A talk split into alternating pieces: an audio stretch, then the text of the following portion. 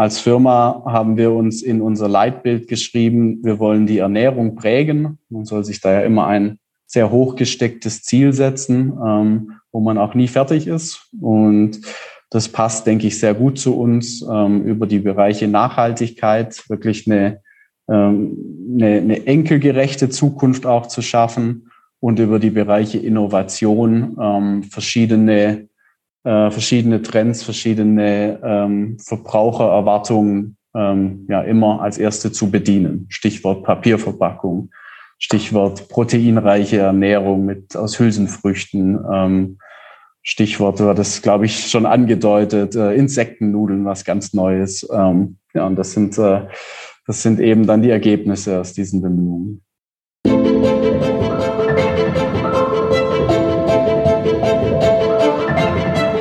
Willkommen beim Smart Innovation Podcast. Mein Name ist Klaus Reichert. Ich bin Unternehmensberater und Business Coach für Innovation. Von Baden-Württemberg aus begleite ich zukunftsorientierte Unternehmer und Unternehmerinnen sowie ihre Teams remote.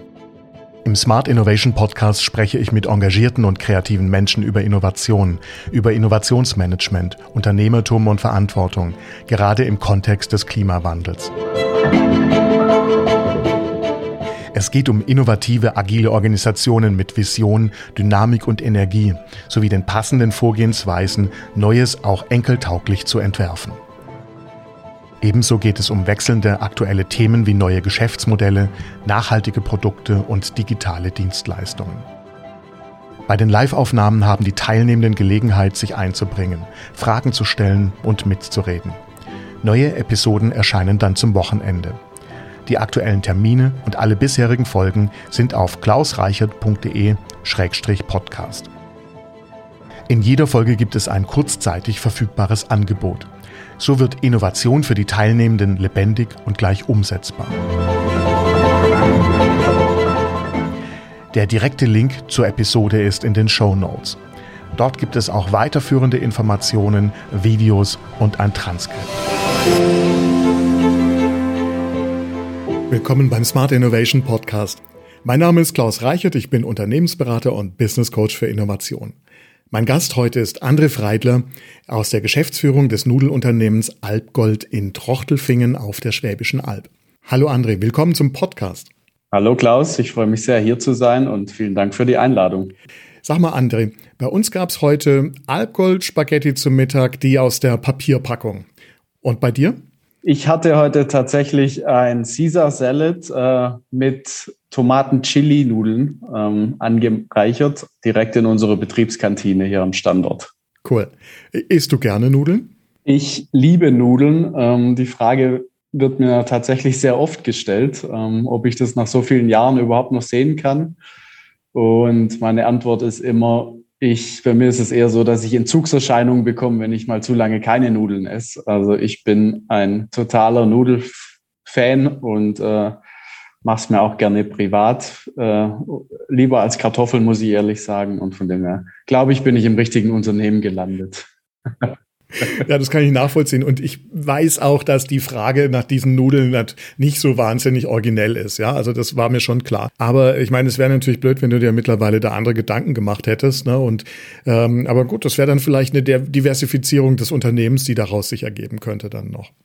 Ja, auch das äh, stimmt. Das, äh, wir wollen ja heute viel über Innovation sprechen. Von dem her gehört auch sowas dazu, sich mal links und rechts umzuschauen. Aber tatsächlich bin ich der Meinung oder sind wir der Meinung, dass wir das, äh, die Welt der Nudeln noch bei Weitem nicht ausgeschöpft haben und ja, folgen da eher dem Motto, Schuster bleibt bei deinen Leisten und glauben, dass im Nudelbereich noch ganz viel Neues möglich ist. Die Entwicklung unserer Firma ja im landwirtschaftlichen Bereich gestartet als Hühnerhof äh, von meinem Großvater. Und die Entwicklung wollen wir gerne konsequent weitergehen. Also wir hatten schon einen einen Richtungswechsel von, von der Eiererzeugung zur Nudelerzeugung und dabei bleiben wir und machen da aber lieber in der Breite weiter. Ja, das ist mir aufgefallen auch.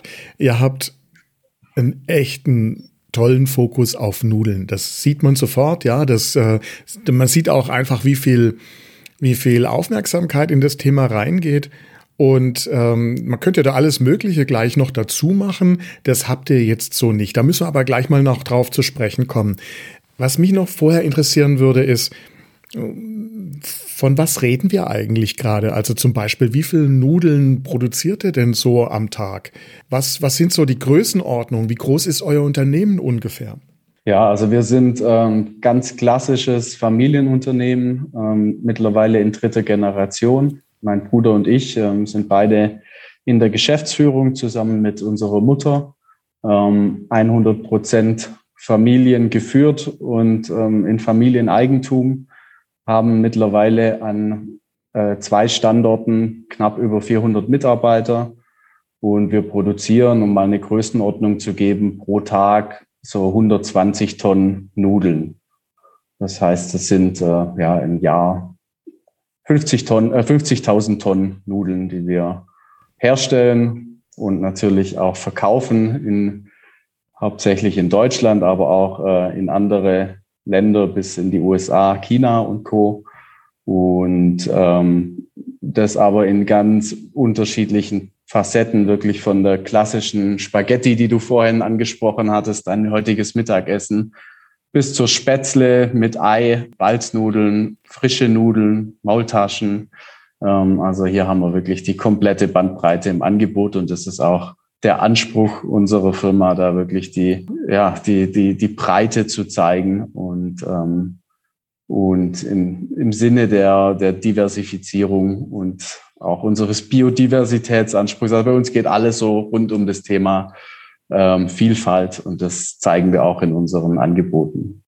Du hast jetzt gerade gesagt, äh, Nudeln nach Asien exportieren. Das ist so ein bisschen wie Eulen nach Athen tragen. Sind es dann zum Beispiel Spätzle, die ihr da exportiert? Ja, also tatsächlich ähm, sind Spätzle unser meist exportiertes Produkt. Wir ähm, exportieren Spätzle sehr viel in, nach Nordamerika, ähm, also USA, Kanada, dort schon seit vielen, vielen Jahren.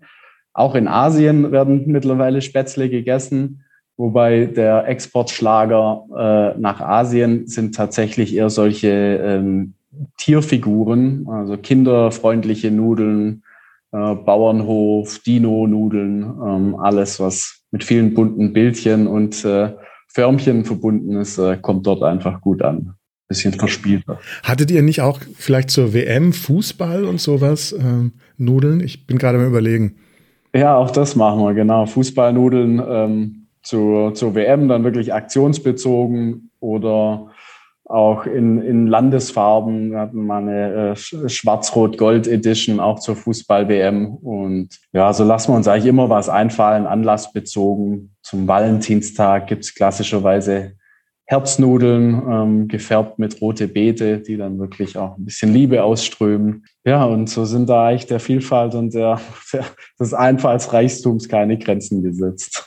ja, super, wenn man es dann so einfach umsetzen kann, wenn man die Ideen aber erstmal dazu hat, ja, die Bereitschaft, das tatsächlich dann auch äh, da mehr zu machen als einfach eine ein, zwei Sorten, das ist, ist ja schon was Außergewöhnliches. Also, du hast auch gerade gesagt, ihr seid ein Familienunternehmen. Ich finde, es ist außergewöhnlich, was ihr so an Entwicklung hinter euch habt. Du hast auch schon angedeutet, wie Altgold entstanden ist aus äh, dem Hühnerhof der Großeltern.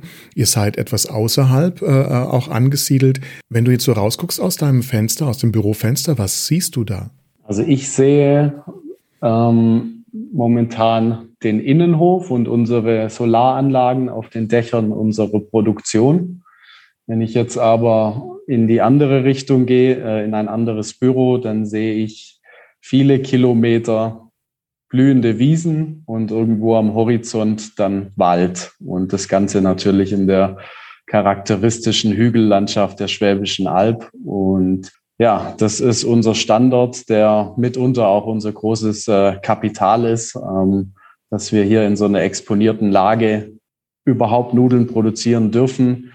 Das, äh, wie du schon angedeutet hast, geht auf die Historie der Firma zurück. Hier angesiedelt als landwirtschaftlicher Betrieb, als Hühnerhof und dann eben im Laufe der Jahre bis zu den ja, Mitte der 90er Jahren haben wir hier tatsächlich auch Hühner gehalten, bis mein Vater sich dann irgendwann überlegt hat, na, wir kriegen nicht jeden Tag die, die Eier tagesfrisch verkauft. Ähm, was könnten wir denn mit den Eiern machen, um die wirklich haltbar zu halten?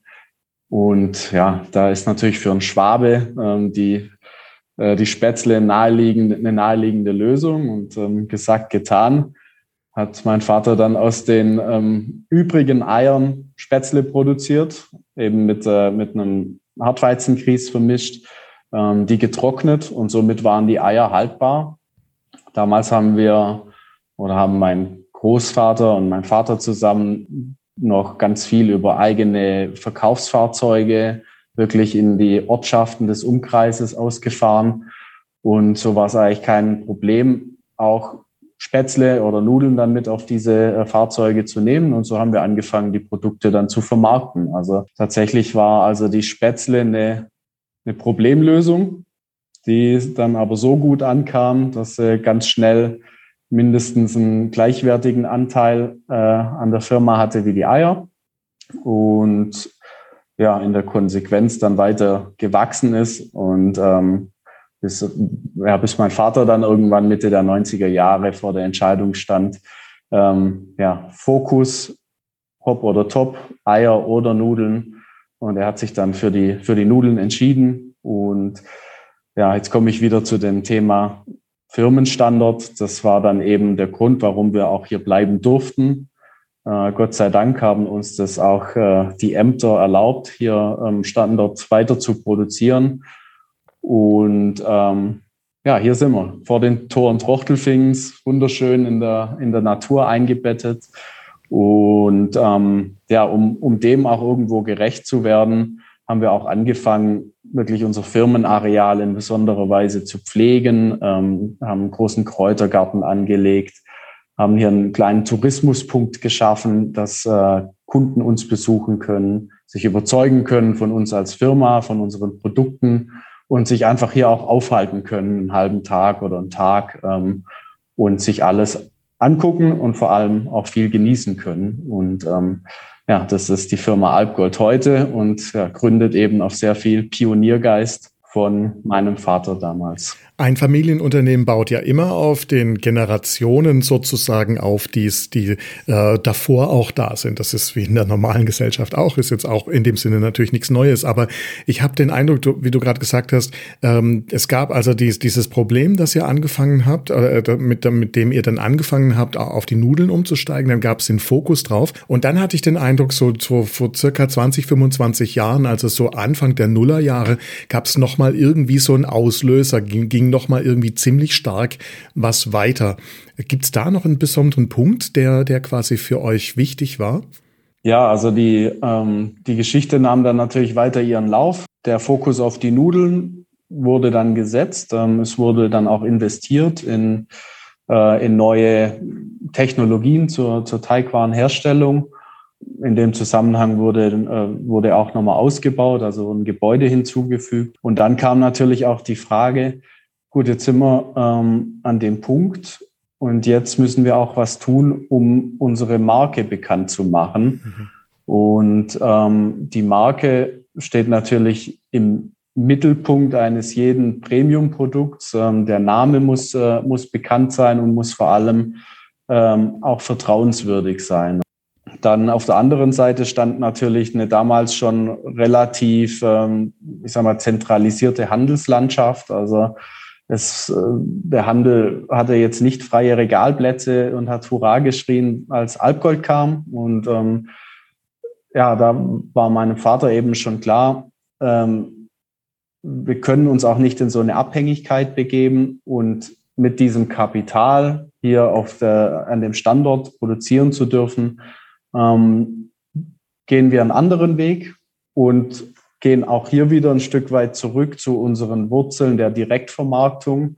Wir sind früher mit den Eierautos zu den Kunden gefahren und mein Vater hatte dann die Idee, und jetzt sollen die Kunden zu uns fahren. Und ähm, wir versuchen, die, unsere Kunden zu uns zu holen, um hier wirklich einen direkten, ähm, ja, einen direkten Kontaktpunkt zu schaffen, um ähm, auch die Möglichkeit zu haben, den Kunden was zu erzählen über unsere Firma, über unsere Produkte und aber eben auch so ein, ein Stück weit wir nennen es immer gerne einen Marktplatz der gesunden Ernährung anzubieten. Also wirklich rund um das Thema Ernährung ähm, hier eine, äh, einen zentralen Dreh- und Angelpunkt zu schaffen. Und ähm, ja, aus dieser Idee entstand unser sogenanntes Alpgold Kundenzentrum. Ähm, großes Gebäude mit, mit einem eigenen Restaurant, mit einem äh, großen Einkaufsladen, mit regionalen Produkten, ähm, aber auch mit einem Kochstudio, in dem wir verschiedene Veranstaltungen anbieten. Ähm,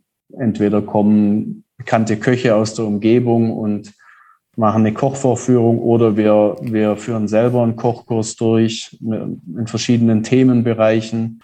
Ja, das war 2002 und im Jahr 2005 ähm, haben wir das Ganze dann noch erweitert um einen Kräutergarten. Ähm, der streckt sich auf zwei Hektar Fläche, also ja, ungefähr zwei Fußballfelder groß, ähm, mit über 2000 verschiedenen Pflanzen und Gewürzsorten. Damals eben ja, der folgerichtige Schritt, weil wir gesagt haben, wir, wir bieten die Vielfalt an, wir wollen auch unser, ähm, unsere Heimat irgendwie darstellen und wollten zeigen, was kann denn auf den vermeintlich so kargen Böden auf der Schwäbischen Alb denn alles wachsen und was kann man da wirklich äh, auch äh, in seinem eigenen Garten anbauen. Und da sind dann tatsächlich 2000 verschiedene Pflanzen, Gewürze, ja, ähm, Heilkräuter rausgekommen, ähm, die wir jetzt äh, ja, seither mit durchschnittlich sechs Gärtnern in Vollzeit auch bewirtschaften. Und ähm, das Ganze jederzeit auch kostenfrei zugänglich für, ähm, für jeden Besucher. Und ähm, ja, hier eben der Tourismuspunkt. Ich muss dazu sagen, mein Vater wurde damals ähm, ja, stark belächelt, um es dezent auszudrücken, ähm, so weit weg von jeglicher Großstadt. Ähm, da kommt doch kein Mensch.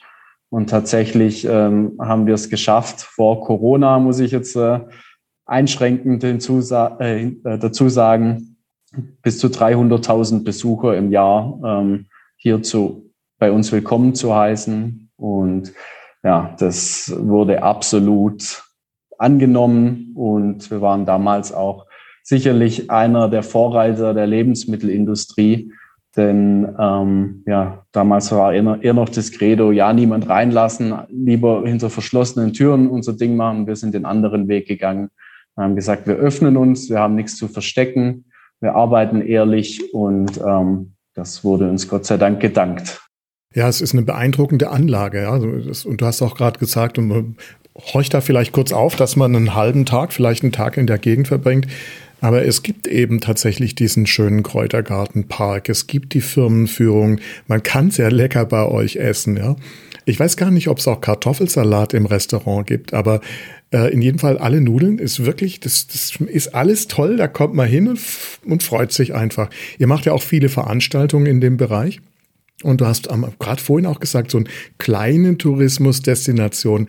Also ich glaube, das ist schon ganz schön außergewöhnlich, was ihr da macht. Und was da wahrscheinlich auch so ein bisschen Auftrieb gab, war dann so diese Biosphärengebiet-Geschichte, äh, äh ne? Und die Schwäbische Alb als Naherholung für äh, den Raum Stuttgart, die, der immer wichtiger geworden ist. Also Tourismus ist, ist einfach auch in den letzten Jahrzehnten wichtiger geworden für die Schwäbische Alb. 100 Prozent ähm, Übereinstimmung. Also die die Entwicklung, und das muss ich auch ausdrücklich sagen, ähm, was verschiedene Interessensgemeinschaften in denen wir teilweise auch mitwirken, Verbände oder auch die, die Behörden ähm, da an Angeboten geschaffen haben, wirklich über das Biosphärengebiet, über verschiedene ähm, ja, Wanderstrecken. Ähm, da ist die Schwäbische Alb, hat da schon sehr, sehr große Fortschritte gemacht in den letzten zehn Jahren, 15, vielleicht auch 20 Jahre, weil es einfach hier sehr rührige Unternehmer gibt, sehr rührige ähm, Verbände und so alles, das, diese Gesamtgemengenlage ähm, hat schon dazu geführt, dass die Schwäbische Alb ähm, gerade für Stuttgarter ähm, auch zu einem Naherholungsgebiet geworden ist und man gerne herkommt. Ja, die Landschaft ist sowieso toll. Da bin ich jetzt ein bisschen eingefärbt, logischerweise. Ich komme ja hierher, aber, ähm, aber ich denke, ja, hier kann man schon gut aushalten. Ja, ich glaube auch. Jetzt hast du äh, gerade ein paar Stationen eben der Entwicklung aufgezeigt, also äh, der Start quasi eines äh, auf einem bestehenden äh, Gewerbe aufgebaut, dann ähm, einige Beobachtungen, ein Problem, das quasi etwas Neues äh, herbeigeführt hat, äh, dann äh, merken, dass das ankommt. Das ist ja auch immer wichtig beim Experimentieren, dass man merkt, dass es funktioniert. Ne? Und äh, dann eben der Fokus da drauf. Ähm, und dann natürlich entsprechende Investitionen und ein Dranbleiben in einer Zeit, die durchaus auch positiv der, der Entwicklung so ein bisschen Rückenwind gegeben hat. Und dann das Thema Marke. Finde ich toll, dass du es gerade so angesprochen hast, weil das vergessen so viele Produktunternehmen, dass eben das Thema Marke, Branding enorm wichtig ist für Innovation. Also es geht einfach nicht anders. Was man aber auch sieht, ist, dass all das Zeit braucht. Also wir haben jetzt gerade in 0, nix ungefähr 30 Jahre beschrieben. Ne? Mhm. Also diese Zeit muss man haben, die muss man sich auch mal geben. Und ähm, ja, das geht wahrscheinlich nur im Familienunternehmen. Jetzt hast du aber auch gesagt, Mensch, äh, es gibt auch noch andere Unternehmen bei euch in der Gegend, die da äh, sozusagen viel dran arbeiten. Jetzt habe ich mich gefragt, seid ihr, was macht ihr denn so besonders noch darüber hinaus? Was macht euch so besonders an der Stelle?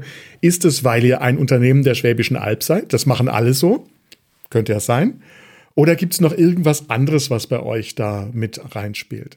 Ja, also ich glaube, dass ähm, unser, unser Schlüssel ist, dass wir unserer Linie treu bleiben, dass wir uns einen roten Faden ähm, gefunden haben.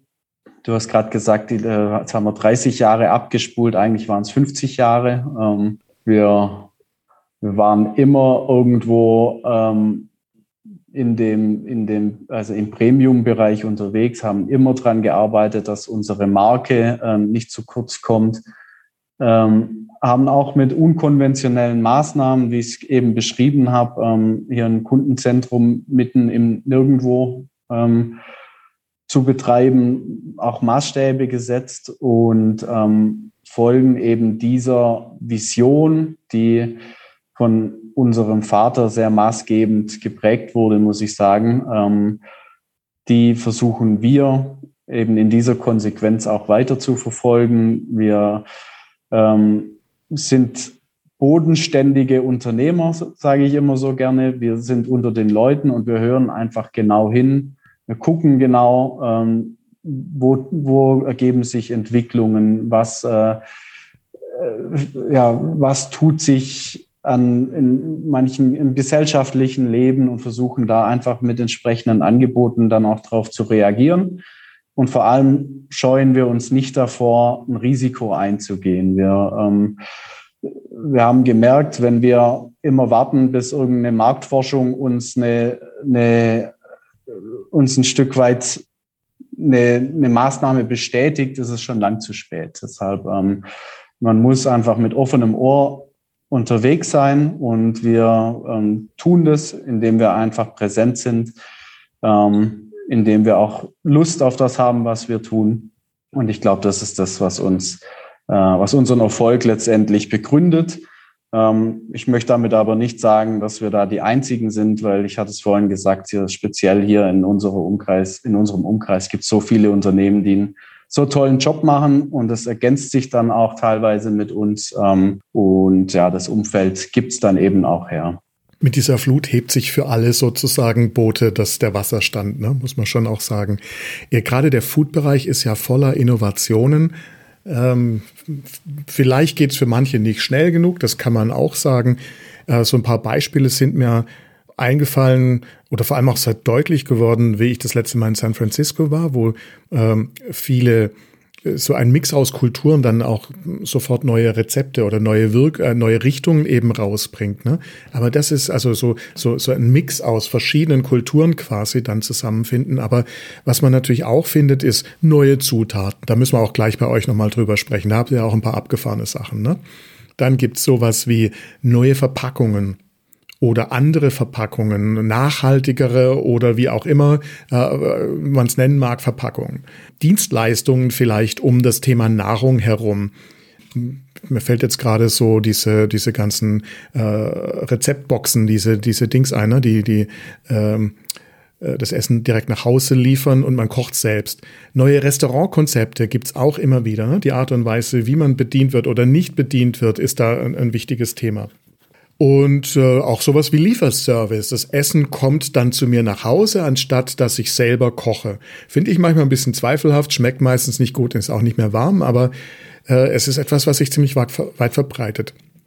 Ihr nehmt solche Sachen auf. Mir scheint, dass ihr das euch dafür interessiert. Wo kriegt ihr denn diese Ideen her, die ihr jetzt dann umsetzt? Also ich weiß, es gibt da viel, äh, viele Strömungen in dem Bereich, aber ihr müsst davon ja auch mitbekommen zum Beispiel. Ja, das ist eben ähm, genau das, was wir uns auf die Fahnen schreiben, dass wir unser, unsere Augen und Ohren sehr nah am Markt haben. Einerseits haben wir natürlich einen riesen Vorteil dadurch, ähm, dass 300.000 Leute pro Jahr zu uns kommen. Wir haben somit direktes Feedback. Wir haben nicht diese, ähm, diese Hürde eines zweistufigen Handels, um mit unseren Endverbrauchern in Kontakt zu sein.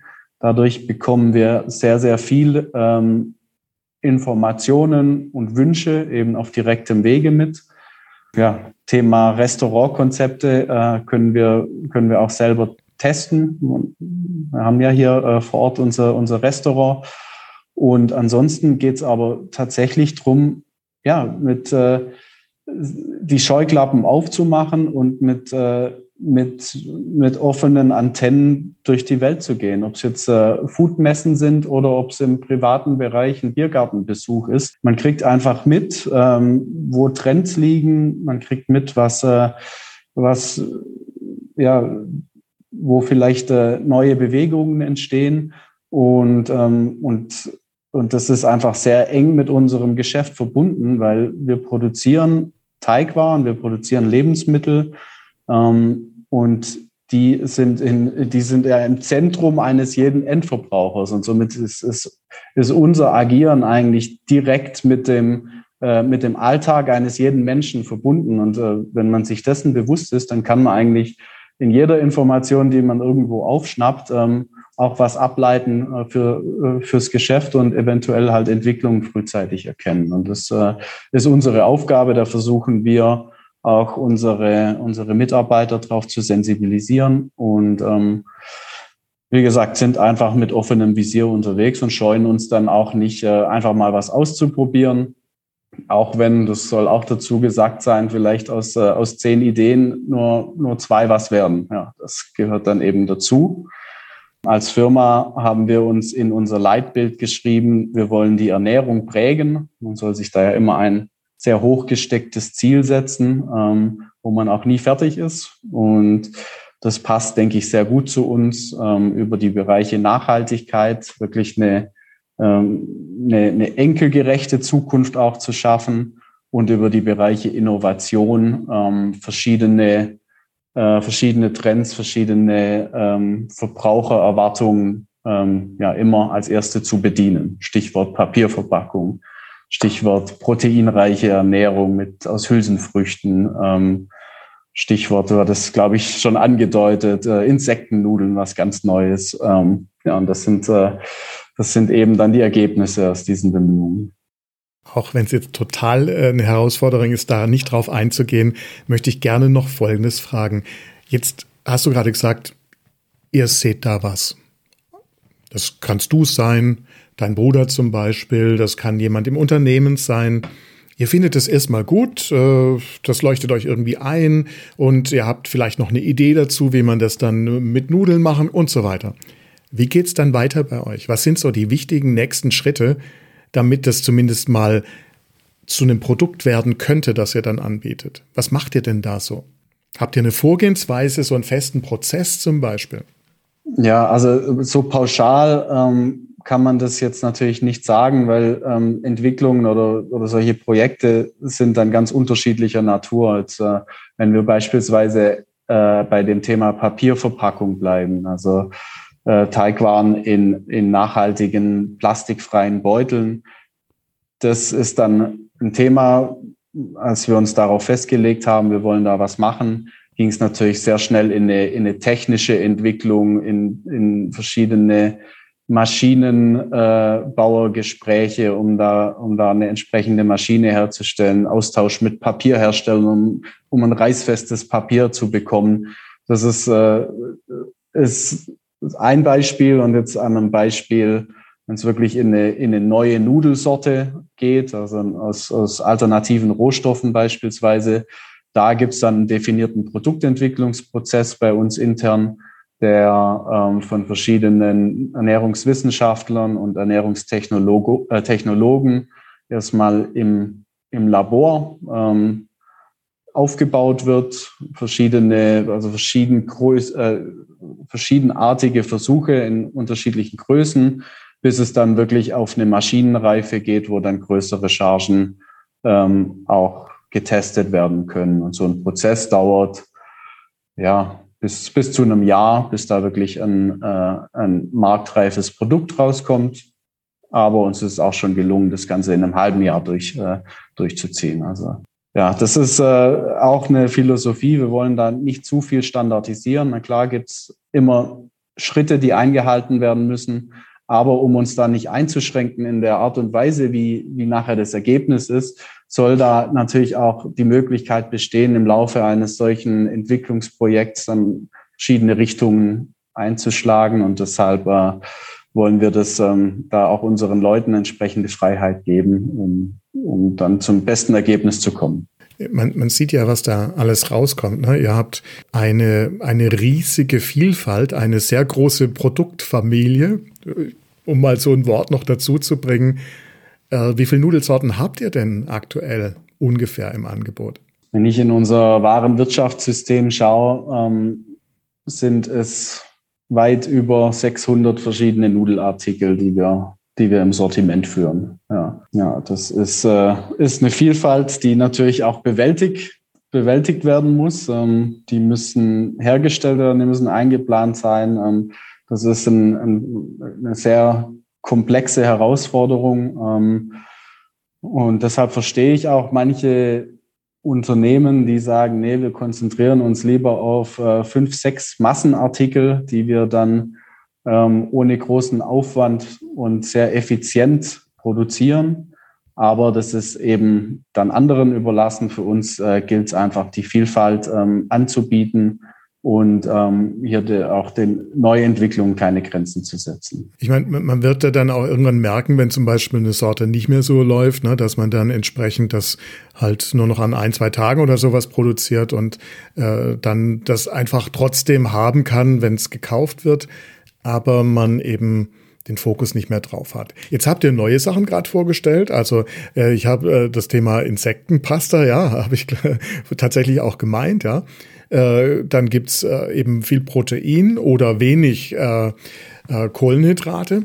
Das sind ja alles so Sachen, die dem Zeitgeist, Zeitgeist sehr nahe sind. Ne? Interessante Zutaten zum Teil dann auch oder andere Rezepturen. Jetzt würde man doch vielleicht auch sagen, okay, das kommt vielleicht gleich ein bisschen komisch an. Ähm, wie kamt ihr zum Beispiel zur Insektenpasta? Naja, Insektenpasta ist liegt eigentlich relativ nahe, wenn man sich ein bisschen äh, mit der Zukunft der Ernährung beschäftigt, ähm, was wir ja tun dürfen oder auch müssen. Ich sehe es eher als ein Dürfen.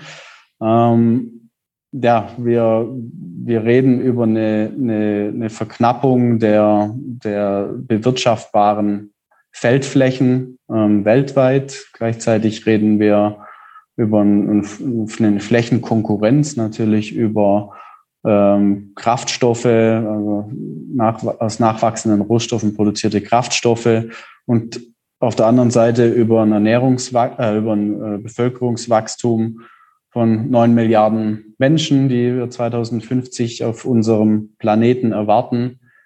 Ähm, in manchen Teilen der Erde gibt es noch ähm, Hungersnöte. Also ähm, es gibt Statistiken, die sagen, dass der Bedarf an Ernährung ähm, in den nächsten 30 Jahren um 70 Prozent zunimmt. Und ähm, da muss man sich natürlich Gedanken machen, wie sollen wir das schaffen?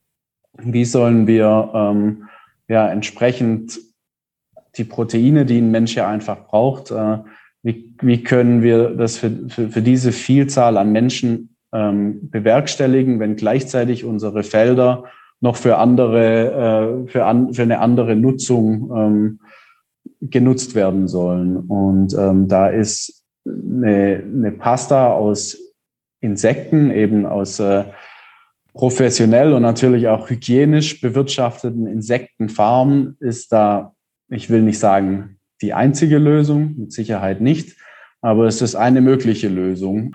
Und es gibt ja mittlerweile auch schon verschiedene Produkte auf Insektenbasis, das sind, das heißt Cracker, Kekse und so weiter. Und ähm, da haben wir für uns gesagt, das ist jetzt ein Thema, was sicherlich noch äh, weiter in der Zukunft liegt. Ähm, aber das Angebot schon jetzt ähm, aufzumachen, ist eigentlich das, was der Kunde von uns erwartet, ähm, als Unternehmen, die sich auf die Fahne schreiben, einen Schritt voraus zu sein. Und ähm, dementsprechend haben wir auch hier gesagt, ähm, keine großen Marktforschungen, Absatzpotenziale, sondern ähm, hier geht es tatsächlich darum, das Angebot ähm, zu schaffen und natürlich versuchen auch das Thema ein bisschen, ähm, wie soll ich es formulieren, jetzt äh, muss es hart formulieren, den Ekelfaktor rauszunehmen, der beim einen oder anderen da vielleicht noch mitschwingt. Genau. Das ist unsere, unsere Aufgabe und ähm, eigens dafür eben für diese Insektennudeln und aber auch die Protein- und äh, Low-Carb-Nudeln haben wir ein eigenes Sortiment aufgemacht. Das nennt sich Alpgold Next. Next äh, steht für nächste Generation, äh, nächste Nudelgeneration oder auch Ernährung für die Enkelgeneration, wie man es interpretieren will. Und unter dieser Linie ähm, haben wir uns zum Ziel gesetzt, ähm, mindestens einmal im Jahr ein wirklich ein, ein ungewöhnliches Neuprodukt eben ähm, zu bringen, das solche Megatrends bedient und ähm, ja, auch wenn sie noch fern in der Zukunft liegen, einfach zu beobachten, zu begleiten und ähm, und darüber zu sprechen. Ja. ja klar, das ist natürlich ein, ein gutes Gesprächsthema, ja, das kann man auch gut aufgreifen und darüber erzählen. Ihr macht es ja auch so, dass ihr da gleich äh, das als Marke anmeldet. Ja, dann ist das äh, auf der einen Seite gesichert. Ähm, äh, entwickelten Markennamen dann zum Beispiel auch dafür finde ich auch persönlich sehr, sehr toll. Ähm, Verstehe ich sehr gut. Jetzt kam gerade hier noch die Frage von einer Zuhörerin, kommen auch die Insekten aus der Region, die ihr da verwendet? Das ist uns äh, leider noch nicht gelungen. Ähm, wir wir waren da natürlich relativ früh in dieser Entwicklung und ähm, haben dann den Fokus drauf gelegt, auch die Versorgungssicherheit herzustellen und uns, ähm, und uns natürlich auch persönlich von, äh, von dem Lieferanten dann zu überzeugen und haben uns dann aufgemacht, äh, mögliche ja, Insektenzuchtpartner ähm, zu besuchen und sind fündig geworden in Holland äh, bei einer Insektenfarm die ähm, sich spezialisiert haben auf den sogenannten Buffalo-Wurm. Und ähm, ja, jetzt stellt sich wahrscheinlich jeder ein Wurm vor, ist es aber gar nicht. Es ist die Larve äh, eines, äh, eines Käfers. Also es ist im Prinzip eine, äh, eine, also eine, eine Larve, die dann geröstet wird, vermahlen wird und ähm, das Ganze passiert in Holland. Mhm, genau. Okay. Wie ist es mit dem Geschmack? Schmeckt es anders? Definitiv. Es schmeckt anders. Aber ähm, ich kann jedem nur raten, ähm, da vorbehaltslos reinzubeißen und ähm, wirklich auch den Geschmackstest mal, mal zu machen, weil man wird erstaunt sein. Ähm, das schmeckt nämlich sehr, sehr gut. Ähm, es schmeckt so ein bisschen nussig, bisschen volumiger wie jetzt eine klassische Weizennudel und ähm, äh, hat deshalb eigentlich einen, einen, sehr angenehmen Geschmack, dadurch, dass die, ähm, dass das Mehl noch geröstet wird, bevor es, äh, bevor es vermahlen wird, ähm, kommt dieses Röstaroma auch noch mal raus. Also wer sich traut, kann ich nur empfehlen. Da kommt noch einiges auf uns zu, denke ich. Absolut. Innovation im Produktbereich macht ihr ziemlich viel. Ihr habt eine Vorgehensweise, die euch Freiheiten genug lässt. Ihr seid schnell am Markt, äh, wenn ihr davon überzeugt seid, dass es richtig ist. Äh, ihr lasst euch auch nicht einfach mal von irgendwelchen äh, Befragungen zurückhalten. Natürlich habt ihr ein Ohr am Markt, das macht es natürlich viel leichter. Und da kommen wir dann auch zu diesem Bereich so Innovation, ich sag mal im Business-Bereich. Ne? Natürlich verkauft ihr eure Nudeln über gute Supermärkte. Die werden nicht alle 600 äh, Sorten haben, ja, das geht ja natürlich gar nicht. Deswegen habt ihr auch euren Landmarkt vor Ort, wo ihr Nudeln verkauft, aber auch viele andere Produkte aus der Region. Aber ihr habt auch einen Online-Shop, wo ihr die Sachen verkauft. Ne? Das ist jetzt ja auch schon wieder was Besonderes, wenn man es so will. Das gibt euch ja jetzt dann auch den besonderen Kontakt oder den direkten Kontakt zum Kunden. Dann habt ihr das Restaurant, Klasse Sarah, die Führungen, ihr seid eine Tourismusattraktion, es gibt Seminarräume und es gibt noch sehr, sehr, sehr viel mehr, die man, ähm, äh, ihr macht ein Erlebnis im Grunde draus, auch aus eurem Besuch, ne? ähm, indem ihr dann vor allem auch Sportevents zum Beispiel dazu macht, äh, Mountainbike, Winterlauf, ich weiß nicht, was es noch so alles gibt. Also da passiert eigentlich schon ziemlich viel rund um dieses Thema Nudel herum. Das ist äh, genau richtig. Wir wir setzen einfach darauf, dass wir uns auch als, äh, als, als Mitglied oder als Unternehmen aus der Mitte der Gesellschaft präsentieren. Ähm, bieten deshalb verschiedene Veranstaltungen an. Ähm, alle passen natürlich ein Stück weit auch zum Thema Nudeln. Mountainbike-Rennen, das wir seit äh, 25 Jahren veranstalten, die Alpgold-Trophy, die ähm, ist natürlich ein Thema Kohlenhydrate und Nudeln sehr ähm, sehr passend und verwandt. Ähm, unsere Sportevents von Stöckles Cup, also Nordic Walking über unsere Laufserien, Winterlauf Cup, alles so ähm, eben mehr der, der körperliche Ausgleich, aber dann eben auch kulinarische Events wie Märkte bei uns, Adventsmärkte, Frühlingsmärkte, Sommermärkte, die wir bei uns am, äh, am Standort anbieten. Ja, und so, ähm, wie gesagt, wollen wir einfach auch zeigen, dass wir etwas tun, dass wir was ähm, für, für den Umkreis tun, dass wir uns auch öffnen. Und ähm, das Gleiche, und das ist jetzt natürlich ein sehr, äh, eine sehr spannende Frage, das Gleiche versuchen wir auch in der digitalen Welt anzubieten. Da ähm, sind natürlich andere Herausforderungen, wie, wie erreiche ich die, ähm, die Konsumenten. Da ist es ja dann nicht mehr so lokal, sondern ähm, deutlich nationaler, wenn nicht sogar internationaler.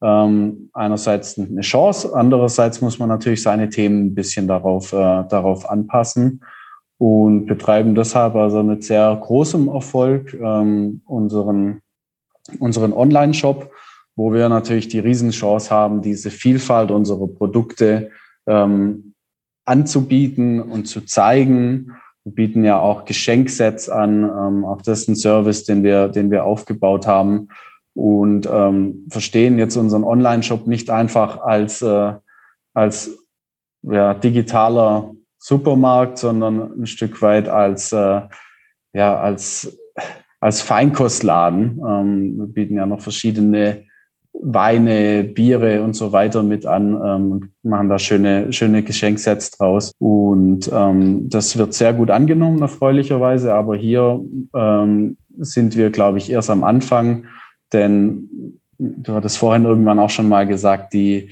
äh, so Service-Themen wie, wie Zustellung oder, oder Abholthemen, ähm, das ist vor allem im urbanen Bereich natürlich jetzt schon riesig.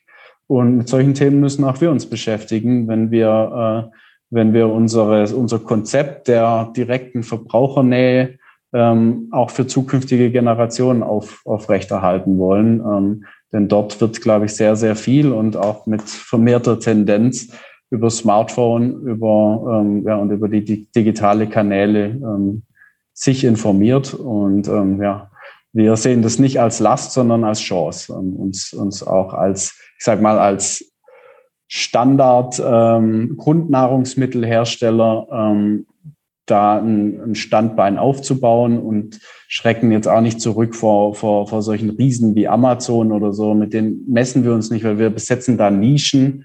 Ähm, und, und das ist das, was, äh, was glaube ich, Alkohol auch ausmacht. Ja. Und ihr habt die Flexibilität, die kurzen Wege, um solche Sachen tatsächlich dann auch anzufangen, auszuprobieren und dann eben gezielt auszubauen.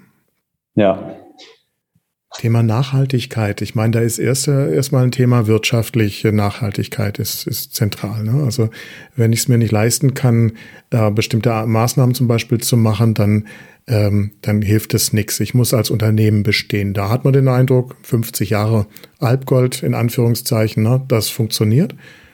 Ähm, dann gibt es noch weitere Komponenten. Das ähm, wären jetzt so Stichworte, die Zutaten natürlich, die der Anbau der Zutaten, die Herkunft der Zutaten, ähm, die Zusammenarbeit mit den Zulieferern, mit den Partnern, Verpackungen, äh, sozial in der Umgebung, Arbeitsplätze, äh, dann sicher auch so Sachen wie bei der Produktion, äh, sagen wir Mehrwegsysteme, ihr habt einen Holzhackschnitzel, äh, Anlage, Thema Energie, Photovoltaik ist da wichtig, ne? Energieeffizienz natürlich auch, ist ein bisschen unsexy, äh, aber ist einer der zentralen Punkte. Und natürlich auch sowas wie Förderung von Biodiversität, des Wissens darum bei, bei den Bauern zum Beispiel, mit denen ihr zusammenarbeitet. Also ihr macht ja ziemlich viel. Das ist ein ziemlich breitgehendes Programm, das ihr da habt. Wie macht ihr das? Also wie kriegt ihr das alles hin, so viel auf einmal zu machen? Ja, also es ist natürlich nicht irgendwo an, hängt nicht alles an einer Person. Wir ähm, haben uns auch hier wieder natürlich über viele Jahre dorthin entwickelt. Ähm, unser Vater hat dort hat schon angefangen, eben sehr früh mit solchen Projekten und Themen auch ähm, auch anzufangen. Und äh, da denke ich, haben wir einfach jetzt äh, 30 Jahre Erfahrung gesammelt und, und, und da ist eins nach dem anderen entstanden. Ähm, und entsprechend ist natürlich auch unsere Organisation gewachsen. Wir haben eine, eine eigene Nachhaltigkeitsabteilung, die, die sich wirklich äh, um solche Projekte kümmert. Ähm, ja, Vertragslandwirtschaft mal als Beispiel. Wir, wir beziehen unseren Hartweizen, den wir für die Produktion unserer Nudeln brauchen, ja komplett aus Deutschland aus Vertragsanbau eben mit, direkt mit Landwirten. Und hier arbeiten wir dann gemeinsam mit, äh, mit einer, in dem Fall mit der Bodensee-Stiftung ähm, zusammen, um Biodiversität auf dem Acker auszubauen, um beispielsweise einen Ackerblühstreifen zu integrieren, damit sich dort Bienen ansiedeln können. Und das sind, ähm, sind Themen, wo wir uns natürlich auch äh, punktuell Partner mit reinholen, ähm, die wir aber einfach aus voller Überzeugung ähm, auch auch betreiben, wo wir mit Sicherheit auch einen deutlichen Mehraufwand betreiben. Ähm, denn man kann Hartweizen oder ein Weizen generell natürlich auch an irgendwelchen Weltmärkten kaufen und kann sich da relativ einfach machen, kriegt da sicherlich auch eine gute Qualität, aber eben nicht diese, ähm, diese Tiefe und auch das Verständnis, was passiert denn draußen, was passiert auf den Äckern. Ähm, das ist eben das, was uns wichtig ist weil nochmal, da kommen wir auch her. Landwirtschaft ist, ist der Ursprung unserer Firma und das wollen wir uns auch beibehalten. Ja. Und ja, wie machen wir das? Äh, das kann ich so pauschal nicht beantworten. Wir machen es halt.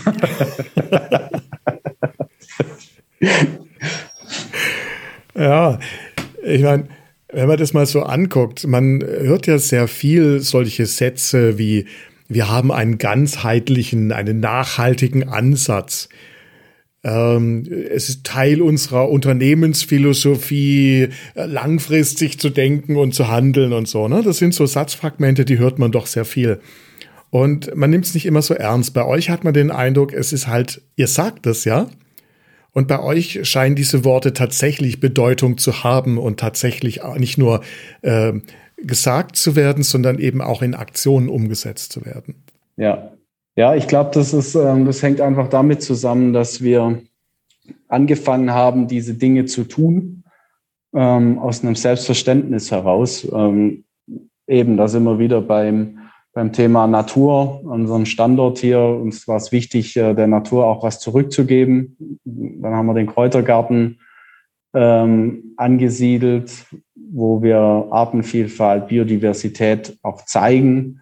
Ähm, der, die Vertragslandwirtschaft war uns wichtig, eben um die, um den direkten Draht zu den, äh, zu den Landwirten zu pflegen, die unsere, ja, eigentlich den, die Grundzutat unserer Lebensmittel anbauen. Unser Kundenzentrum haben wir gebaut, um, um, um unsere Kunden herzuholen, um in direkten Kontakt zu bleiben. Unsere Radveranstaltungen haben wir angefangen, weil wir, ähm, ja, weil wir dachten, naja, Nudeln und Kohlenhydrate passen, äh, passen zusammen und nicht, nicht, weil wir dachten, wir müssen jetzt irgendwie ähm, uns gesellschaftlich engagieren. Und so sind halt viele, viele Themen über, über all die Jahre gewachsen und auch erfolgreich gewachsen, ähm, zum Glück. Und erst dann haben wir uns irgendwann, oder kam dieses Thema der Nachhaltigkeit auf, wo, wo jeder angefangen hat, über Nachhaltigkeit zu sprechen. Ähm, und wir waren dann tatsächlich vor, ich würde sagen, das war vor vier, fünf Jahren mal an einem Punkt, wo wir uns gefragt haben, okay, äh, wie gehen wir denn eigentlich so mit diesem Thema Nachhaltigkeit um? Und da ist uns aufgefallen, wir machen ja eigentlich alles schon. Und erst dann haben wir, äh, haben wir eben alles, was wir tun, mal versucht zu ordnen und in eine, in eine Struktur, diese drei Säulen, Ökologie, Ökonomie und äh, Soziales zu packen. Ähm, aber da war einfach schon so viel da und wir kommen nicht, äh, nicht daher, dass wir sagen, wir wollen jetzt was für die Nachhaltigkeit tun. Ähm, was könnten wir denn da tun, um sozialer zu werden? Das ist nicht unser Ansatz, sondern wir tun irgendwie aus einem Selbstverständnis heraus und überlegen dann, ja, ähm, in welchen Bereich der Nachhaltigkeit das, äh, das passen würde. André, für den Podcast ist es wichtig, vom Zuhören ins Machen zu kommen. Und da geht es natürlich sehr häufig darum, dass man zum Beispiel mal was ausprobieren kann, eine Software testen kann oder so. Jetzt seid ihr ein Nudelunternehmen, ihr seid eine innovative Firma, ihr habt natürlich ganz tolle neue Produkte. Ähm, äh, hast du uns auch einen, einen, ein Goodie für die Zuhörenden vorbereitet? Das habe ich und ähm, ich würde mich auch sehr freuen, wenn das rege in Anspruch genommen wird.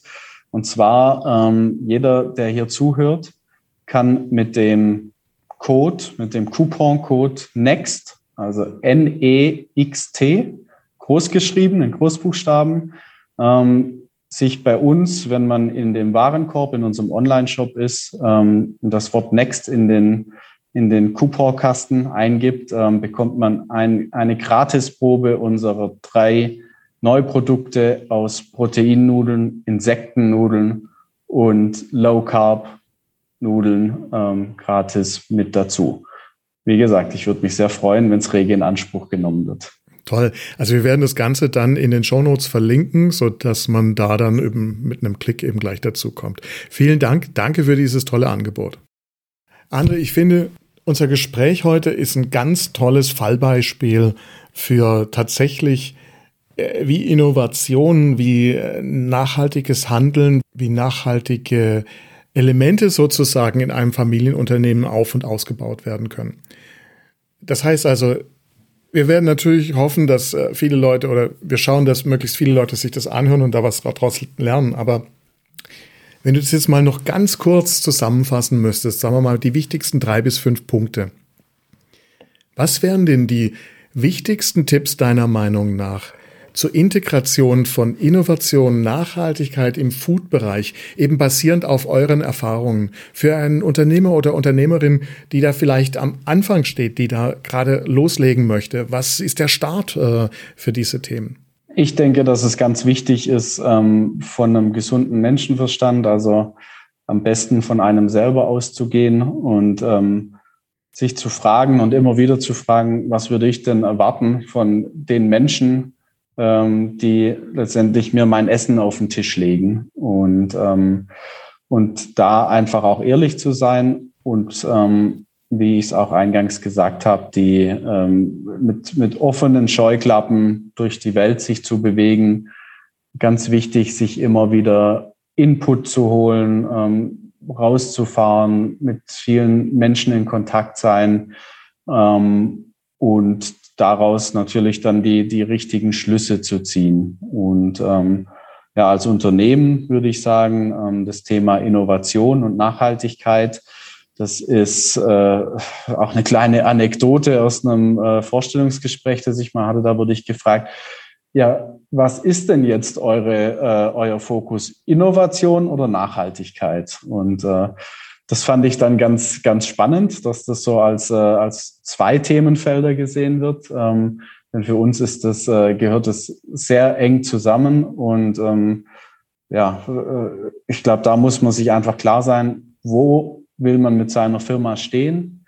Möchte man die Speerspitze sein oder möchte man irgendwo die, den, den Otto Normalverbraucher, ist nicht des, despektierlich gemeint, äh, bedienen ähm, und einfach konsequent bleiben. Ja. Konsequent bleiben und auch mal Durchhaltevermögen haben, wenn es hart wird. Ja.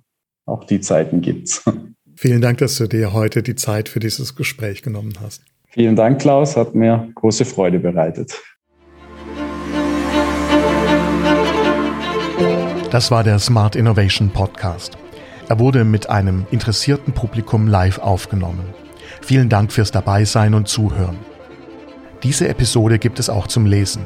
Der direkte Link ist in den Show Notes. Noch kein Abonnent? Die Show ist überall zu finden, wo es Podcasts gibt. Weitere Informationen zum Podcast und meine Kontaktdaten sind bei klausreichert.de-podcast. Dort gibt es auch eine Übersicht der nächsten Live-Aufnahmetermine. Ich bin Klaus Reichert und das war der Smart Innovation Podcast.